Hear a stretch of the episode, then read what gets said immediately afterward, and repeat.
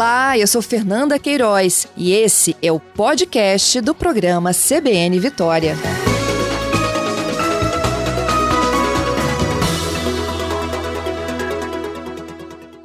Vamos falar um pouquinho sobre o El Ninho. O Espírito Santo poderá ou não sofrer com o aumento de temperatura durante o fenômeno e também com eventos extremos, como a gente já noticiou hoje em rede CBN, atingindo o sul do Brasil, atingindo também o estado de Pernambuco. O que muda no tempo, a gente está fazendo uma transição agora do outono para o inverno. Quem conversa conosco é a Marília Guedes. A Marília, ela é meteorologista, é doutora em meteorologia pelo INPE e uma de nossas convidadas aqui desta manhã. Marília, seja bem-vinda. Bom dia, Fernanda. Muito obrigada. Eu agradeço a sua gentileza. Também. Vamos explicar primeiro para os ouvintes o que é o El Ninho? Sim, de forma bem é, clara e simples, assim, o fenômeno é um, é, o El Ninho é um fenômeno climático, tá? Que ocorre normalmente aí a cada dois, sete anos, intercalado com o fenômeno Laninha, que é o contrário, e ele nada mais é do que um aquecimento das águas do Pacífico. Então a gente tem um enfraquecimento dos ventos e essa água que é normalmente encontrada lá no Pacífico Oeste, ela passa a vir mais para a costa da América do Sul e no Pacífico Central e com isso é gerado toda uma mudança na circulação da atmosfera. Então a gente com o El Ninho tem implicações na precipitação e na temperatura em diversas partes do globo.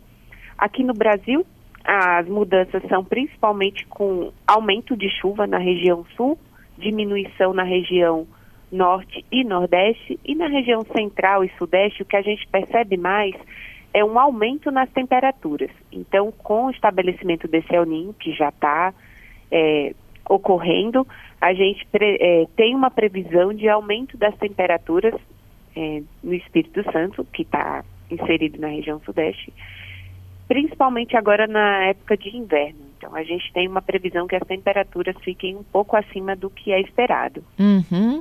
O que é esse pouco acima, Marília? É uma, quando a gente fala um pouco, a gente espera aí não muito, tá? Mas algo em torno de 2, 3 graus já é um, uma mudança. Então a gente não deve ter um, um inverno, podemos dizer assim, frio. Isso. Ele é mais ameno. Isso, é mais ameno. As, as temperaturas tendem a ser um pouquinho mais aquecidas pouquinho mais elevadas. Isso é todo um, uma mudança de cenário climático, não é mesmo? Sim, com, com o estabelecimento do El Niño, como eu é, mencionei, a gente tem uma mudança no padrão da circulação e vai tendo esses efeitos. Só que aqui na região sudeste, o que é percebido é mais na temperatura mesmo. Não tem mudanças na precipitação, não. É, hoje a gente vendo esses ciclones, né, que atingiram o sul do país, quais são os riscos disso chegar, por exemplo, no litoral nosso aqui do sudeste e também chegar ao Espírito Santo, né, com essas chuvas torrenciais? É, Fernanda, é, uma coisa interessante a se falar é que em anos de El Ninho, esses sistemas é, ciclones, que depois a, acabam também virando frentes frias, eles tendem a não subirem tanto aqui para a região sudeste. Eles atingem ali a região sul e depois já tendem a ir se deslocando mais para o oceano. Isso porque em anos de El Ninho tem um vento forte que a gente chama de jatos. Eles tendem a ficar mais na horizontal, digamos assim, e isso impede um pouco o avanço desses sistemas frontais. Eu estou tentando falar de forma bem é, simples assim, mas basicamente em anos de El Ninho a gente tem uma diminuição do avanço dos, dos sistemas frontais aqui para nossa região sudeste. Entendi. É como então, esses ventos fizessem uma barreira para a chegada do isso, ciclone. Eles mandam ele embora isso. de volta para o alto mar. Isso, eles atingem principalmente ali a costa da região sul, como que está acontecendo agora ali em Santa Catarina, e depois eles já tendem a ir se afastando para o oceano. Fica alguns resquícios da circulação, às vezes causa chuva, principalmente no litoral, são Paulo, Rio de Janeiro, Espírito Santo, mas não tão intenso assim, a gente não sente tanto é, a atuação deles. É, há inclusive é, expectativa de mudança né, no tempo para os próximos dias aqui no estado. A gente deve realmente ter um final de semana mais frio, até com pouca chuva, mas isso não é interferência direta desse ciclone que chegou ao sul do país.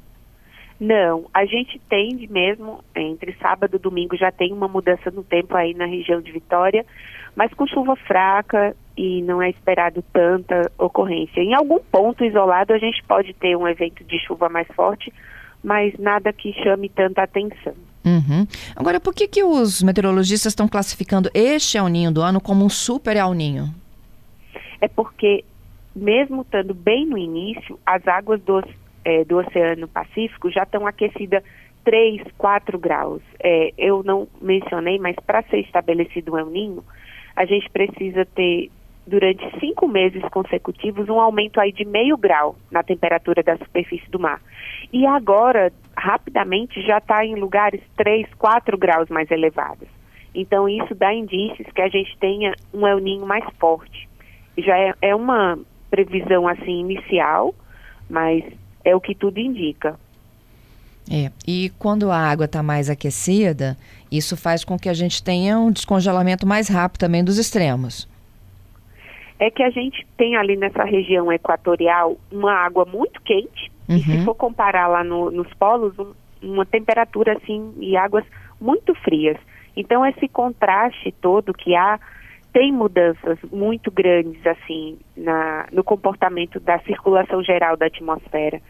Então a gente tende a que os impactos desse El Ninho sejam ainda mais intensos, entende? Entendo. É, ontem, inclusive, ontem não, ontem, ontem eu conversava com uma especialista em oceanografia, falando do como o mar já avançou importantes cidades, né? O litoral de importantes cidades do Brasil. Isso se reflete também nesse movimento, doutora? A gente vê que as mudanças climáticas já é uma, uma coisa que realmente não tem como não admitir que elas acontecem de fato, mas é, não tem como dizer que isso é um efeito, assim, tem que ter mais estudos para dizer para dizer tal coisa. Mas a gente tem observado, de acordo com esses cenários do que de vez em quando saem do IPCC, que esses extremos climáticos, quando tem chuva mais intensa, fortes ventos, o próprio descongelamento das geleiras, mas deixando mais focado nesses eventos extremos, eles tendem a ser mais frequentes.